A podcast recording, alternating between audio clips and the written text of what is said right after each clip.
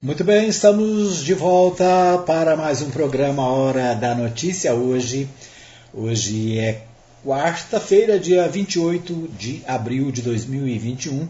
Nós começamos o nosso programa trazendo para você as principais informações do que acontece em Anápolis, em Goiás, no Brasil, no mundo, através aqui das ondas da Mais FM 87.9. Você está ligado na mais, você pode acessar o nosso programa através do rádio 87.9. Um abraço né, para você que está aí com o seu radinho ligado em cima da geladeira, ao lado da sua cama. Não é para você que ouve no carro. Obrigado pelo carinho da sua companhia.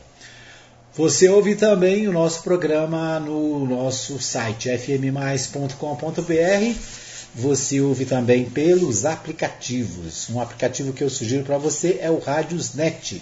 No Radiosnet você encontra mais FM, encontra a Web Rádio Mais Gospel, encontra todas as emissoras aqui da cidade e de Goiás, do Brasil e do mundo inteiro. Você encontra no Radiosnet, tá bom? É isso aí. Você tem também o nosso programa no, na nossa live no Facebook, que já está no ar. Você pode deixar aí a sua participação, né, deixar o seu bom dia, deixar aí né, a sua observação. O que está acontecendo no seu bairro? O que está acontecendo aí no seu, na sua região? Fala para nós, né? Tem alguma reclamação? Pode é, fazer aí através do nosso, do nosso, da nossa live, né? O nosso WhatsApp é 995294013 para você mandar também né, a sua participação, tá? 995294013 é o nosso WhatsApp. Você participa, você deixa aí a sua mensagem e a gente registra aqui no programa Hora da Notícia, tá bom? Ok, vamos ao Bola na Rede, né? O Bola na Rede de hoje tem as informações do Campeonato Goiano. Né? O Campeonato Goiano, neste final de semana, nós teremos a segunda rodada da fase quartas de final do Goianão. Na sexta-feira, dia 30, acontece a partida entre Anápolis e Vila Nova. O jogo que estava previsto para sábado no Oba foi antecipado pela Federação Goiana de Futebol. Portanto, o jogo do Anápolis, que seria no, no sábado à tarde, né, foi transferido para domingo, aliás, foi transferido para sexta-feira, no mesmo horário, às 16 horas, lá no estádio é, do Vila Nova, em Goiânia. Portanto, nós teremos o jogo do Galo no, na sexta e o jogo da Raposa no sábado, né? O Anápolis e o Vila Nova se encontram na sexta às 16 horas lá no UBA. E o Anápolis, é, a, a, o Grêmio Anápolis, né? Portanto, o Grêmio Anápolis é, recebe aqui no Jonas Duarte, também às 16 horas, o Iporá, né? Então, o jogo do Anápolis é na sexta, o jogo do, da, do Grêmio é no sábado, certo? A Rádio Mais FM vai transmitir os dois jogos, então a gente que só ia transmitir o jogo de sábado, agora nós temos a oportunidade de trans transmitir também o jogo de sexta-feira. Os dois jogos, portanto, serão transmitidos pela equipe Página Resumo de Notícias, com a parceria com a Mais FM e a Rádio Provisão FM. Então você ouve em 87.9 o nosso, o nosso campeonato goiano aqui na Mais FM. Certo? No sábado também, às 16 horas, temos o jogo entre Aparecidense e Jataiense, esse jogo em Aparecida. No domingo, a rodada termina com Goiás e Atlético no Ailê Pinheiro, né, o time lá, o, o, o campo do Goiás, lá na Serrinha. Então nós teremos o clássico entre Goiás e Atlético. Né? O Goiás está em desvantagem, perdeu de 3 a 0 no primeiro jogo, no primeiro jogo, né? Tem que jogar tudo que não jogou no campeonato inteiro no domingo para vencer o Atlético. E tem que vencer com mais de três gols né, para é, estar na, na semifinal do Goianão de 2021. Então, quatro participantes seguem para a próxima fase, né, a fase semifinal, com quatro participantes dos oito que estão no jogo até agora, né? Portanto, repetindo para você, dia 30, sexta-feira, 15h30, 15h30, eu falei 16, mas é 15h30, Vila Nova e Anápolis, lá no Oba. Dia 1 sábado, às 16 horas, Aparecidense Jataiense no Aníbal Batista de Toledo. Também no sábado, às 16 horas, Grêmio, Anápolis e Iporá. E no domingo, às 16 horas, Atlético e Goiás. Estes os últimos jogos aí, a segunda rodada da fase quartas de final do Campeonato Goiano. Então é isso. Né? Informações do Goianão você tem aqui na Mais FM. Mais informações no nosso site fmmais.com.br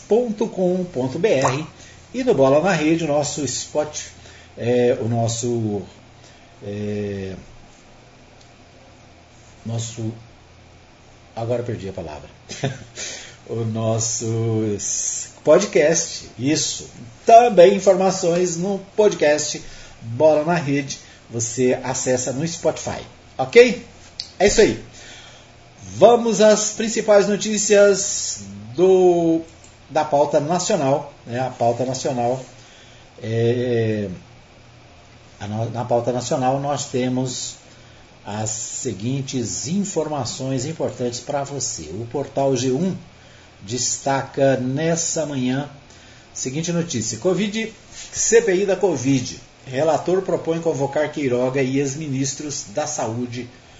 Governistas protestam. No governo Bolsonaro também passaram pela pasta Henrique Mandetta, Nelson Teixe e Eduardo Pazuello. O plano de trabalho da CPI será votado nesta quinta-feira, dia 29, né? portanto, o plano de trabalho será votado hoje. O relator da CPI da Covid, senador Renan Calheiros, do MDB de Alagoas, apresentou nesta terça 27 um plano inicial de ações que a Comissão Parlamentar de Inquérito deverá implementar. Entre essas ações está a convocação de todos os ministros do governo Jair Bolsonaro, todos os ministros da saúde, naturalmente. Né? Renan foi indicado relator pelo presidente da CPI, senador Omar Aziz, do PSD do Amazonas, durante a instalação da comissão. A CPI será responsável por apurar ações e omissões do governo federal e eventuais desvios de verbas federais enviadas aos estados para o enfrentamento da Covid. Além do atual ministro da Saúde, Marcelo Queiroga, passaram pela pasta Luiz Henrique Mandetta, de janeiro a abril de 2020, Nelson Teixe, de abril de 2020 a maio, né? Nelson Teixe ficou só um mês, o Eduardo Pazuello, que ficou de maio de 2020 até março de 2021. Né? Então, é, esses serão convocados e obrigados a comparecer à CPI. Né? A proposta de Renan Calheiros, contudo, gerou protestos de senadores aliados ao governo, que pediram prazo de 24 horas para fazer sugestões ao plano de trabalho a ser elaborado. O líder do governo no Senado, Fernando Bezerra, do MDB do Pernambuco, se manifestou contrariamente às convocações. Para o senador Queiroga e os ex-ministros devem ser convidados e não convocados. Diante do impasse, Omar Aziz presidente da CPI, encerrou os trabalhos e anunciou que o plano de trabalho deverá ser votado na próxima quinta-feira, 29, portanto, hoje. Né? Aliás, amanhã, né? Amanhã. Hoje é quarta, 28. Muito bem, então, é, a Covid-19, a CPI da Covid, né? como é, está sendo chamado, o relator propõe convocar Queiroga ex-ministros e ex-ministros da saúde. É o normal, né? Tem que chamar os ministros para dizer o que foi feito e o que não foi feito nessa, nesse momento aí da pandemia. O portal G1 também destaca: a Anvisa diz que pedido de Butantan está incompleto e não atende requisitos para a liberação de teste da vacina nacional. O protocolo de estudo clínico foi enviado à Anvisa no dia 23 de abril. Até o momento, vacina só foi testada em animais. É, a Agência Nacional de Vigilância Sanitária, a Anvisa, solicitou nesta terça-feira 27 informações ao Instituto Butantan para avaliar se libera a realização do primeiro estudo clínico em humanos da Butanvac. Até o momento, a vacina foi testada apenas em animais. O pedido de autorização do Butantan foi feito em 26 de março e o protocolo de estudo clínico em 23 de abril. De acordo com a agência, tanto o pedido quanto o protocolo do estudo clínico estavam incompletos e, por isso, não atendiam os requisitos técnicos para a liberação de testes da vacina em seres humanos. Né? Então, esse, essa é a vacina 100% brasileira, né? está sendo é, proposta pelo Butantan, o Butantan que já está produzindo a Coronavac, né? só que a Coronavac ela tem insumos que vêm da China, né? e a, a, essa nova vacina seria 100% nacional, né? a vacina nacional a, do Butantan, que está sendo analisada pela, pela Anvisa, né? sua, sua proposta de testes em humanos. Até agora, os testes foram feitos apenas em animais. O portal G1 também destaca: Bolsonaro assina nova rodada do programa que permite redução de jornada e salários. O programa vai custar quase 10 bilhões e repetir o modelo adotado em 2020 com a, como resposta à pandemia. O presidente Jair Bolsonaro assinou nesta terça-feira 27 medida provisória que recria o programa emergencial de manutenção do emprego e da renda, o BEM, motivado pela pandemia de Covid e que autoriza empresários a reduzir salários e carga horária e até suspender contratos de trabalho. A assinatura foi informada pela Secretaria-Geral da Presidência da República, aí a medida provisória foi publicada no Diário Oficial da União desta quarta, dia 28. Também foi publicada a abertura de um crédito extraordinário de 9 bilhões e 980 milhões para custear essa nova rodada do programa. A redução ou suspensão dos contratos poderá se entender, se estender até 120 dias. Ou seja, né, são quatro meses. Né? O, o mesmo prazo havia sido divulgado inicialmente na edição de 2020 do programa, mas a extensão foi prorrogada ao longo do ano. Durante o período, o empregador poderá acordar com o empregado, né, ou seja, o, o empregador poderá fazer um acordo com o empregado para reduzir a jornada de trabalho e o salário do empregado. Os trabalhadores que tiverem redução de salário recebem uma parcela desses valores do governo federal. Vale ressaltar que alguns requisitos devem ser observados, como a preservação do salário hora de trabalho, pactuação do acordo individual escrito entre empregador e empregado e a redução da jornada e o salário nos percentuais de 25, 50 ou 70%, diz o texto da Secretaria-Geral. A retomada do bem era uma reivindicação de representantes de segmentos empresariais, como a Confederação Nacional da Indústria. Certo? Então, né, um novo pacto aí para reduzir salários dos trabalhadores. Né? Então, aqui, o Portal G1 destaca a, a posição dos empresários. Né? Então, vamos ver aí o que dizem as centrais sindicais e os trabalhadores. Né? sobre essa nova medida provisória que, de novo, né, reduz, dá às empresas a, a possibilidade de reduzir a, a, o salário dos, dos trabalhadores em até 70%.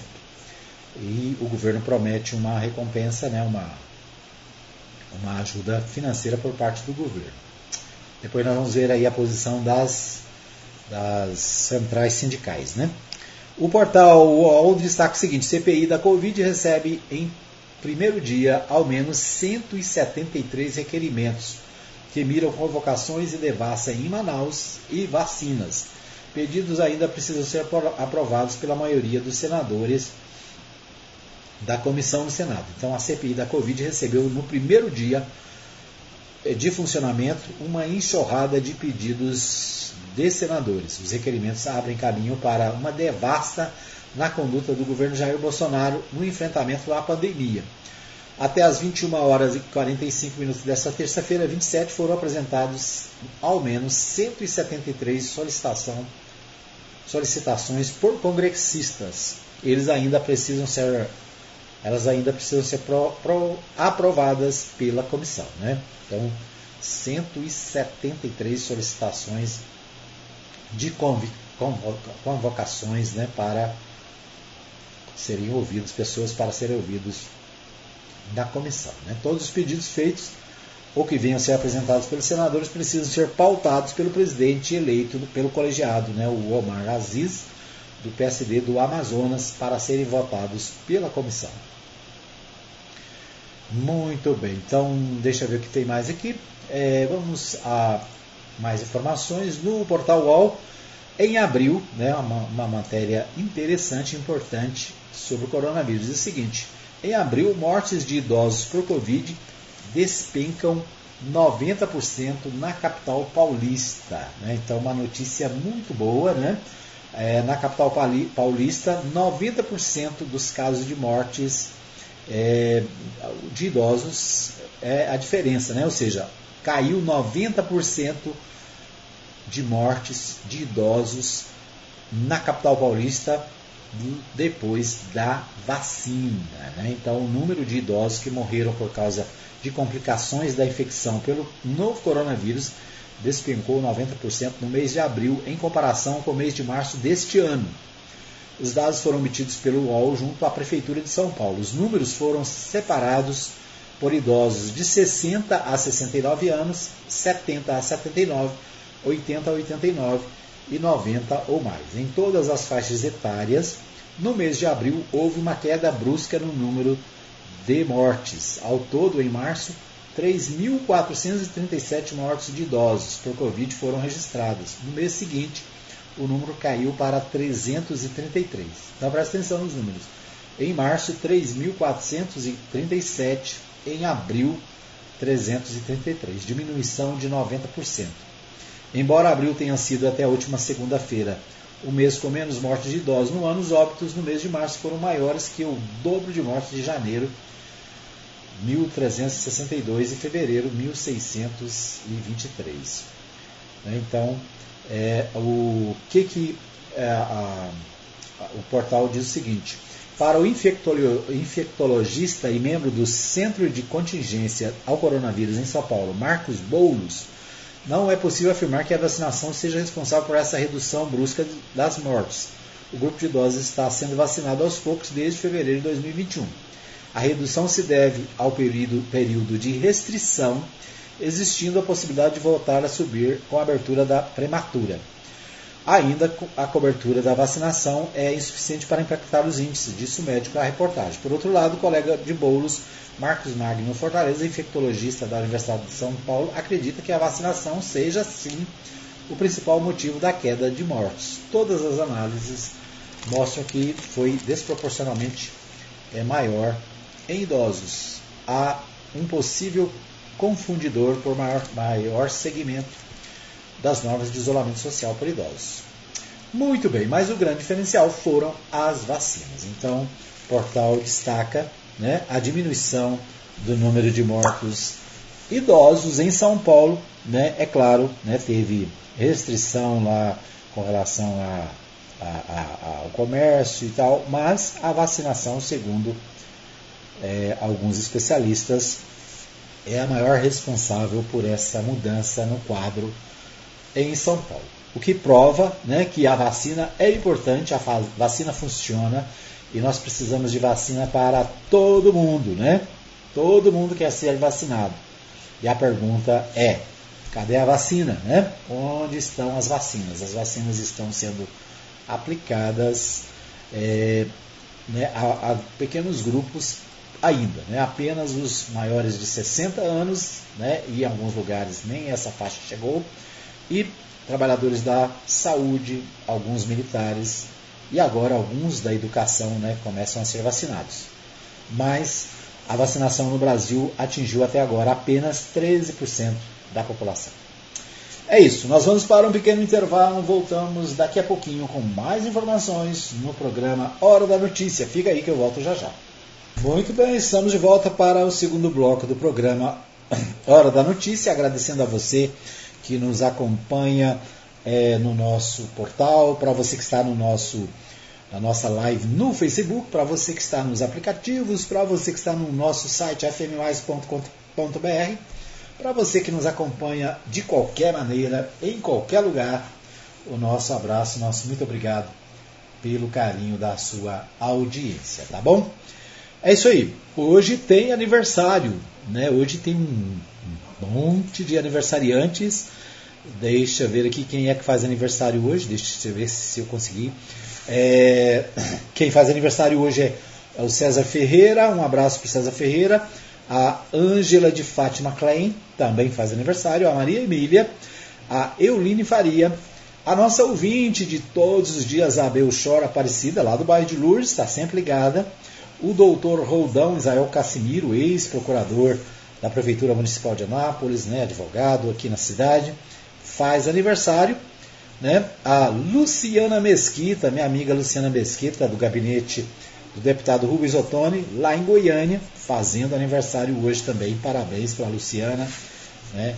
ela que também comemora o seu aniversário nessa data. Então, parabéns para todos, que Deus abençoe muitos anos de vida, muita saúde, né? Muita paz e muita saúde.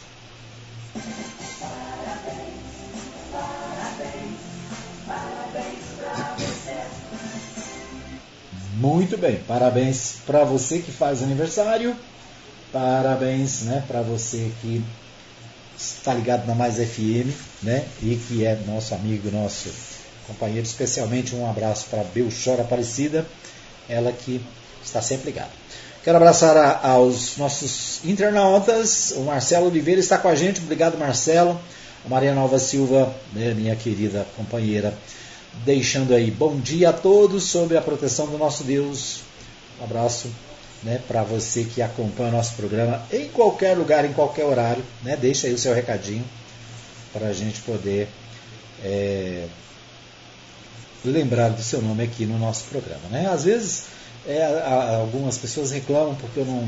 Ah, eu estava assistindo, não, não, não mencionou meu nome mas é porque às vezes não aparece aqui na minha live, né? Às vezes a pessoa compartilha, você está assistindo na, no Facebook de outra pessoa e eu não consigo ver, tá bom? Mas obrigado para você que curte, que acompanha a nossa programação.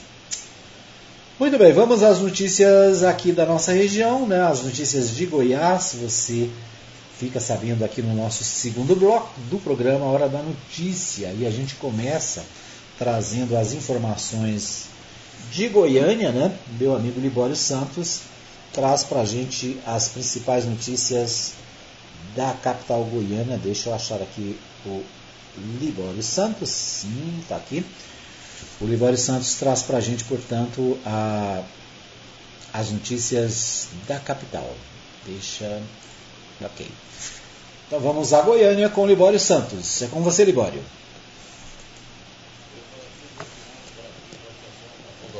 em Brasília. Polícia Civil desbarata uma grande quadrilha do tráfico de drogas e prende 14 pessoas. Enel cria projeto junto aos sindicatos rurais para facilitar o atendimento na zona rural. Eu sou Libório Santos, hoje é dia 28 de abril, quarta-feira. Esses são os nossos destaques. O leilão do sistema viário entre Goiás e Tocantins, em trechos que compreendem parte da BR 153 080 414 em Goiás, vai acontecer nesta quinta-feira. As empresas já apresentaram suas propostas o trecho da rodovia Belém-Brasília fica entre Anápolis e Goiás e Aliança no Tocantins, com 850 quilômetros de extensão. O sistema CV Sescop Goiás está promovendo o Censo do Cooperativismo 2021 e as informações devem ser repassadas até o próximo dia 30, depois de amanhã. As informações são importantes para os estudos econômicos do cooperativismo e para o Anuário Brasileiro do Cooperativismo elaborado pela OCB Nacional. Daniel Henrique Rocha Cavalier, coordenador cooperativista, destaca a importância do censo. As informações coletadas servirão de subsídios para traçar as estratégias do sistema OCB Goiás e também fortalecer a representação do cooperativismo nas esferas legislativa, executiva e judiciária.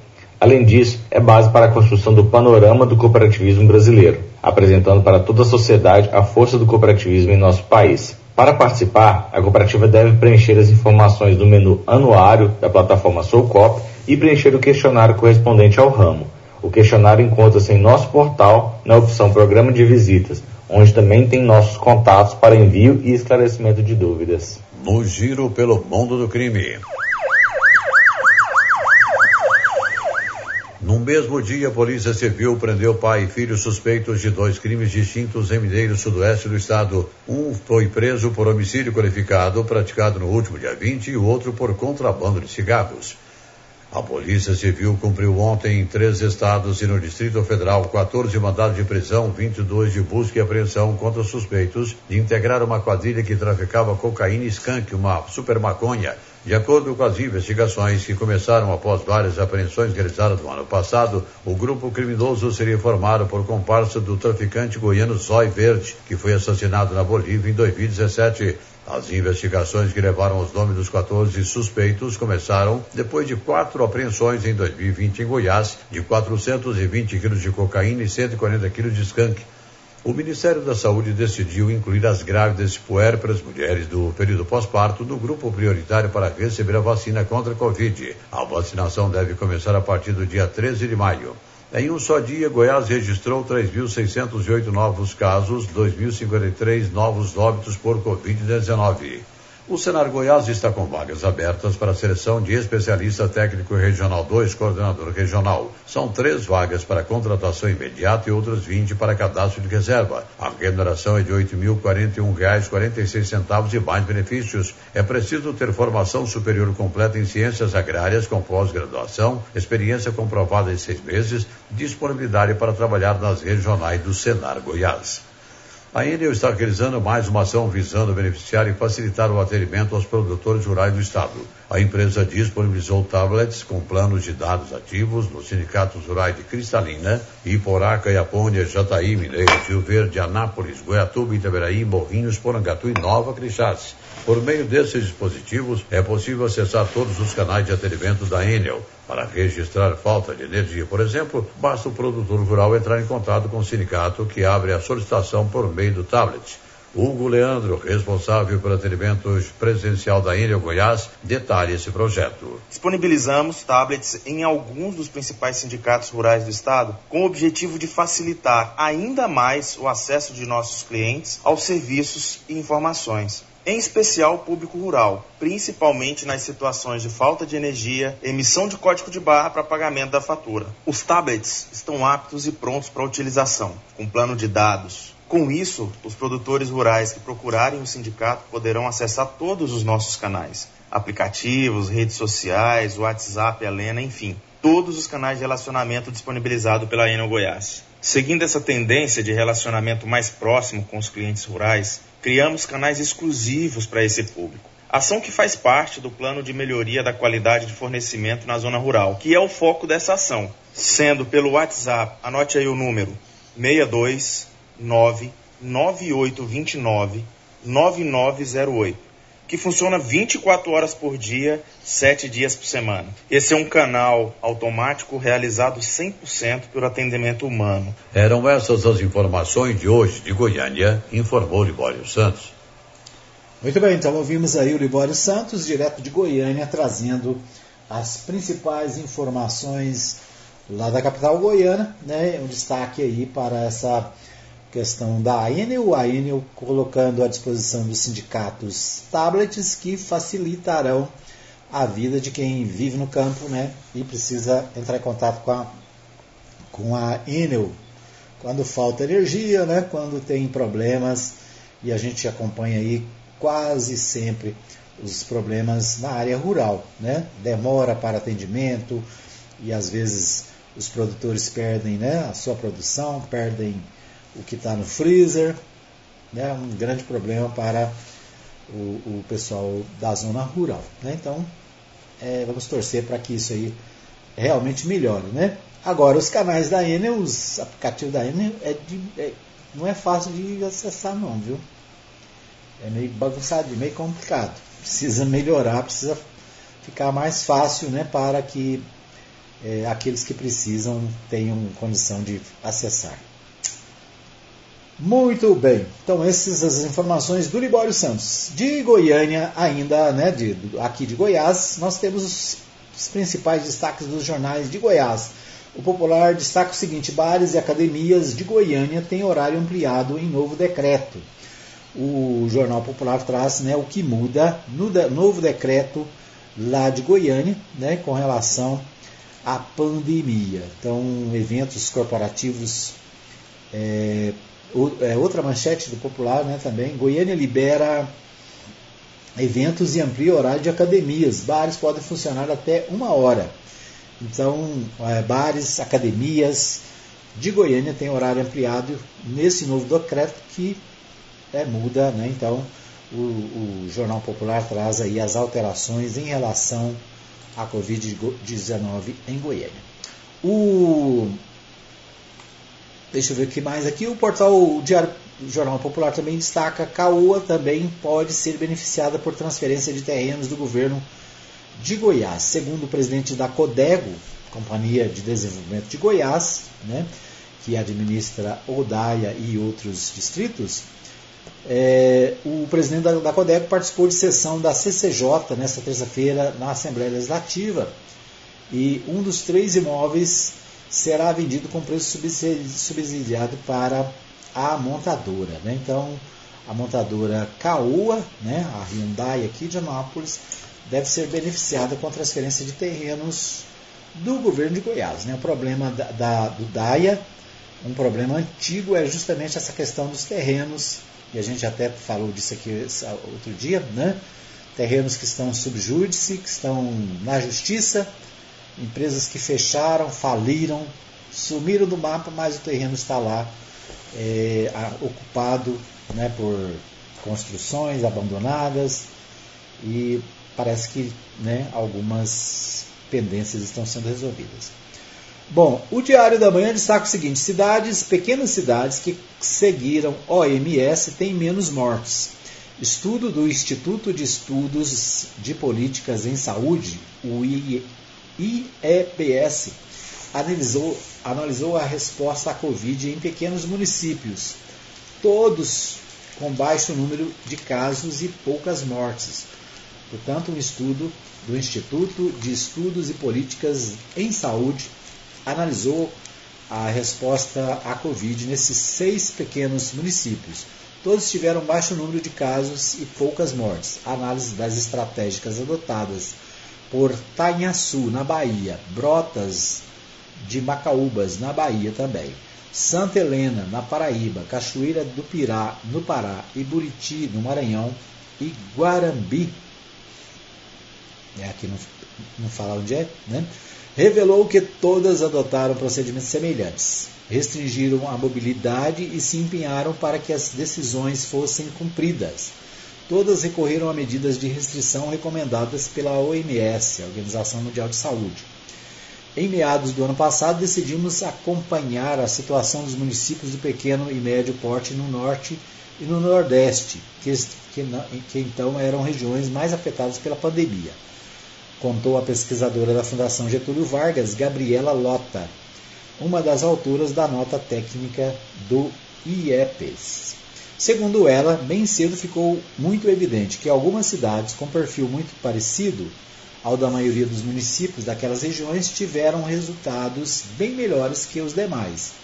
Não registraram nenhum caso até setembro. Os pesquisadores queriam entender por que aqueles seis resultados tinham sido tão superiores. Fizemos entrevistas com os gestores e logo ficou evidente que as seis cidades tinham adotado as medidas preconizadas pela OMS, contou Gabriela. Mas não foi só isso. No caso deles, houve uma verdadeira vontade política de fazer com que elas realmente funcionassem. Um exemplo foi a barreira sanitária. Alguns gestores apenas distribuíram folhetos educativos na entrada das cidades. Nesses seis casos, o empenho foi maior. Quem estava apenas de passagem era acompanhado. O objetivo era garantir que de fato não entraria na cidade. Os moradores que retornavam não se recomendava só o isolamento de 14 dias. Cada um foi cadastrado e as autoridades fiscalizaram. Antes mesmo de os primeiros casos surgirem, tinham, tínhamos grupos de educadores nas ruas orientando a população sobre medidas de higiene e distribuindo máscaras contou Kelly. Quando os primeiros casos foram identificados, os pacientes foram isolados, seus contatos foram rastreados e quarentenados. Eventualmente, as cidades adotaram medidas de lockdown, negociadas com os comerciantes locais. A narrativa de todos os gestores foi similar, contou Gabriela. Eles sabiam que, se a situação saísse do controle, teriam muito pouca condição de enfrentar por causa da capacidade hospitalar. Então, muito legal esse aqui, né? Pequenas cidades que seguiram OMS têm menos casos de mortes. É o que destaca o Diário da Manhã, nessa pesquisa feita pelo pessoal da, funda, da Fundação Getúlio Vargas. Né? Então, mostra o quê? Que as restrições ao comércio, né, as medidas implantadas e sugeridas pela OMS funcionam, é o que a gente pode concluir com essa pesquisa. Bom, Correio Brasileiro destaca a CPI da Covid. Governistas pressionam para investigar indícios de desvios nos estados. Aliados do Palácio na CPI da Covid pressionam para que tenham alta prioridade na investigação os indícios de desvios de recursos destinados pela União aos estados e municípios. Assim, tentam amenizar o impacto das apurações sobre o Executivo Federal. Né? Então, é isso. Né? Os os defensores do governo federal né, querem que sejam investigados os governadores e prefeitos, ou seja, desviam a atenção da CPI para estados e municípios, enquanto isso né, o governo federal seria, vamos dizer assim, aliviado. Né? Ok, então essas são as notícias do nosso segundo bloco. Nós vamos para mais um pequeno intervalo. Daqui a pouquinho a gente volta com mais informações no terceiro e último bloco do nosso programa. Fica aí que eu volto já já. Muito bem, estamos de volta para o terceiro e último bloco do nosso programa, Hora da Notícia, aqui pela Mais FM. Você acompanha o nosso programa no, no site fmmais.com.br em 87.9. Você acompanha também nos aplicativos e você também tem um podcast como opção, né? O nosso podcast do programa Hora da Notícia fica disponível no Spotify e vários outros aplicativos de podcast do Brasil e do mundo. Né? Você pode ouvir e acompanhar. Quero abraçar os meus amigos que nos escutam lá nos Estados Unidos. Um abraço para o Juarez Cabral, né? o Juarez Lima Cabral, a Napolino, que mora lá nos Estados Unidos, né? ali, e também a todos os seus amigos, seus amigos e companheiros que acompanham nos grupos de WhatsApp dos Estados Unidos né? e também é, acompanham na, pelo Spotify e outros aplicativos de podcast o nosso programa, tá bom? À medida que, você, que a gente for sabendo aí quem é que está ouvindo, nós vamos estar sempre mandando um abraço especial para cada um, tá bom? É isso aí, um abraço então para os americanos, os brasileiros que estão na América, né? E que ouvem o programa Hora da Notícia aqui da Mais FM de Anápolis. Bom, vamos às principais informações de Goiás, de Anápolis, né? O nosso, as nossas informações aqui da, da nossa cidade no terceiro bloco, também informações de Goiás. Você fica sabendo no terceiro bloco do programa Hora da Notícia. Bom, nós vamos é, a Goiânia mais uma vez, dessa vez na Assembleia Legislativa do Estado de Goiás. O deputado Antônio Gomide ontem se manifestou sobre a necessidade de termos um auxílio emergencial em Goiás. Né? E o governador Ronaldo Caiado está estudando essa possibilidade. Né? A ex-senadora Lúcia Vânia, ex-secretária de Ação Social de Goiás, deixou um projeto pronto, plano de ação emergencial, mas o governo até agora não se definiu. O deputado Antônio Gomide cobrou ontem na Assembleia Legislativa que o governador providencie esta, este auxílio emergencial para os goianos. Vamos é, à Assembleia Legislativa com o, a, o deputado Antônio Gomide, que ontem se manifestou no plenário da Assembleia. Obrigado, senhor presidente, nobres pares. Faço uso desse expediente, senhor presidente, para que a gente possa buscar nessa casa a sensibilidade de podermos implantar nesse estado o programa emergencial, ou também chamado programa de renda mínima. O momento que nós estamos vivendo nesse estado é um movimento de tragédia, onde nós estamos perdendo várias, milhares de pessoas estão perdendo suas vidas, e nós precisamos que o governo do estado possa apresentar esse programa emergencial esse programa de renda mínima para o povo goiano. Hoje, no giro do Popular, um assessor disse, o assessor do governador disse, o governador pediu estudos para um programa que seja economicamente viável. Pensem vocês, nós estamos num estado onde de ontem, de domingo para segunda, nós tivemos 2.358 casos de Covid aqui em Goiás. A taxa de letalidade é 2,6%, ou seja, desses 2.358 casos, nós teremos aí em média 60 mortes. Isso em 24 horas. E o governador ainda está olhando o que será viável economicamente. Nós temos hoje 16 capitais que têm um programa emergencial. Nós temos 18 estados, mais o Distrito Federal, que tem um programa de renda mínima. E nós estamos no estado de Goiás, um estado que tem soja, que tem arroz, que tem milho, que é um dos produtores dos grãos para o mundo, é o segundo maior rebanho bovino e nós não temos um programa de renda mínima para colocar a comida no prato do cidadão. No momento de pandemia, no momento de morte, como nós estamos vendo, onde 18 estados e o Distrito Federal têm o seu programa de renda mínima. Nós estamos num estado rico, de uma população pobre, e que nós precisamos que o governador Ronaldo Caiado entenda que o momento que nós estamos vivendo, no mínimo, enquanto a vacina chega a conta gotas como está chegando, ele precisa acudir, ele precisa olhar as pessoas que estão morrendo de fome, porque não tem emprego, não tem geração de renda e precisa do apoio do política, das políticas públicas do governo do Estado. E a política pública do governo do Estado agora é uma renda mínima. Então é preciso, líder do governo, Bruno Peixoto, senhor que está nessa casa, senhor precisa levar essa mensagem ao governador. Nós, deputados, precisamos entender o momento que nós estamos vivendo, para que a gente possa não acostumar com a ideia de perder 60, 80, 100 pessoas no estado de Goiás por dia, achando que isso é normal. Nós temos aqui na casa vários projetos do, do, do, do governador sendo votados, inclusive um pedindo a questão do reconhecimento como calamidade pública até dezembro.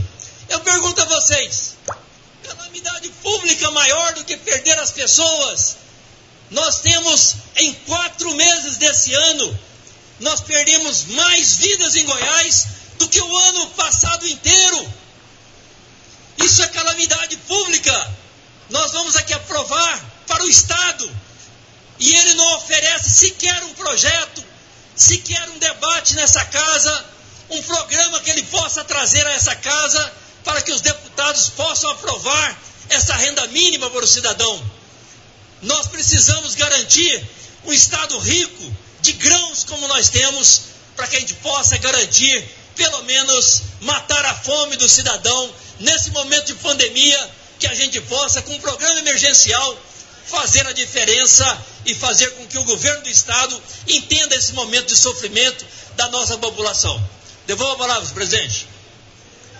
Muito bem, ouvimos aí o deputado Antônio Gomide, ele que se manifestou ontem no plenário da Assembleia Legislativa de Goiás, ele que é deputado aqui por Anápolis, exigindo do governo estadual uma posição em relação ao auxílio emergencial para os goianos. Né? mais de 400 mil famílias de Goiás estão em dificuldade. E a dificuldade é básica, a dificuldade é alimentação, a dificuldade é arroz, feijão, óleo. Né? Aliás, tudo que aumentou nos últimos meses, né? nós temos uma matéria do portal da RBA dizendo o seguinte, que nos últimos meses, arroz, feijão, açúcar, óleo, né? É, o que mais? Carne, verduras, tudo subiu em até 60%. Né?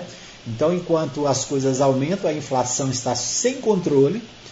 É, o governo propõe, né, como nós vimos no bloco, no, no primeiro bloco, redução de salário, né, diminuição de salário, desemprego. Nós temos mais de 14 milhões de desempregados no Brasil. Né? Em Goiás, 400 mil famílias em situação difícil de, né, não é difícil, é difícil de ter alimento na mesa, né? É difícil de ter o arroz, o feijão, o, o, o milho, né? O fubá, o, o que é essencial e que Goiás produz, né? Goiás produz é um dos maiores produtores do Brasil, como disse o deputado, mas o povo de Goiás está passando necessidade. Enquanto isso, o governo está estudando, protelando, né? E não tem até agora um projeto e um, um plano de auxílio emergencial, como 18 capitais de, e vários estados de, de, do Brasil já têm. Né? Então, tá aí a cobrança né, e a expectativa que o governo de Goiás possa ajudar né, aqueles que estão em situação de dificuldade. Muito bem. Bom, o portal Contexto aqui de Anápolis né, destaca é, as seguintes informações. A o Secretaria Municipais abraça a iniciativa do Rotary Club. Vamos ver o que, que é isso? Né? A Secretaria de Trabalho, aqui, as secretarias né, municipais abraçam a iniciativa criada pelo Rotary Club. E sabe o que é isso? É aquela questão das tampinhas plásticas de material recicláveis, agora tem um destino certo, fazer parte do projeto Tampa Mania com apoio da Secretaria de Integração Social, Cultura e Esporte, por meio do programa Voluntários de Coração, Secretaria Municipal de Educação, o projeto é idealizado pelo Rotary Club. Tem finalidade de arrecadar tampas plásticas que serão convertidas em cadeiras de rodas doadas às pessoas cadastradas na instituição, além de ajudar na preservação do meio ambiente, desenvolvendo ações responsáveis junto aos estudantes da comunidade escolar. O projeto contará com a participação de toda a rede municipal de ensino, que atuará na arrecadação de materiais recicláveis. Né? Então, uma, uma, atitude importante aí, né? reciclar é sempre bom e a prefeitura está apoiando. O portal Contexto destaca também: condição de escra trabalho escravo é denunciada em Abadiânia. Né? Então, Abadiânia aqui, a 25 quilômetros de Anápolis, né? a Polícia Civil de Goiás após denúncia anônima, realizou o flagrante em um caso de trabalhadores que eram mantidos em condições de escravidão em uma propriedade rural do município de Abadiânia, localizado a cerca de 25 quilômetros de Anápolis. Né? O, conforme relato feito em um áudio pela delegada Isabela Joy, 11 pessoas eram mantidas em situação degradante na propriedade, conforme foi apurado negligência na diligência policial, essas pessoas ocupavam apenas dois alojamentos e dormiam em colchões. Ainda consta ainda que os trabalhadores que teriam sido recrutados no Maranhão chegavam a pagar pelas refeições que faziam. Eles aceitavam essa condição por não terem para onde ir. Né? Acho que aqui falta né, na reportagem quem é o dono dessa fazenda, né? quem são os proprietários dessa fazenda que aqui pertinho de Anápolis, né? a menos de 200 quilômetros da capital federal, pratica o chamado trabalho escravo. Né? Então, lamentavelmente. Aí o registro, né? então é isso. O portal é, 6 diz o seguinte: adolescente de Anápolis não sofreu aborto e já se sabe que o que causou a morte. Né? Uma adolescente é, de apenas 17 anos, Thaís Vitória Gomes Araújo, foi levada né, ao, ao, à Santa Casa pelo namorado, depois né, de é, passar mal, né, depois de é, ser encaminhada à Santa Casa, né, já chegou lá com sem vida. E a polícia militar, a polícia civil está tentando desvendar esse, esse fato, né? como ela morreu, por que ela morreu. A Associação de Moradores da Jaiara realiza, cadastro para ajudar na concessão de aposentadorias. É o destaque do portal de Anápolis. O portal Anápolis, né, meu amigo Richelson Xavier, destaca o seguinte: na Assembleia Legislativa, Renato de Castro destaca a importância da expansão do DAIA e defende parceria para a construção de nova subestação da Enel. Então, destaque para o DAIA também no portal Anápolis. Muito bem.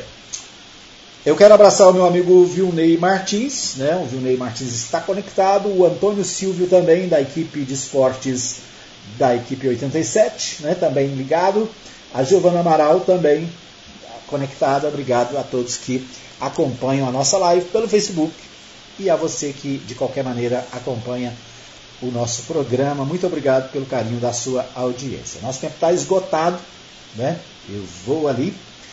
E amanhã, se Deus quiser, às 8 da manhã estaremos ao vivo trazendo para você as principais notícias do Brasil, de Goiás, de Anápolis, né? E por que não dizer do mundo, aqui no Hora da Notícia. Obrigado para você. Lembrando que às 20 horas tem a nossa reprise aqui na Mais FM em 87.9, também nos aplicativos. Eu fico por aqui. Obrigado a todos. Até amanhã, se Deus quiser.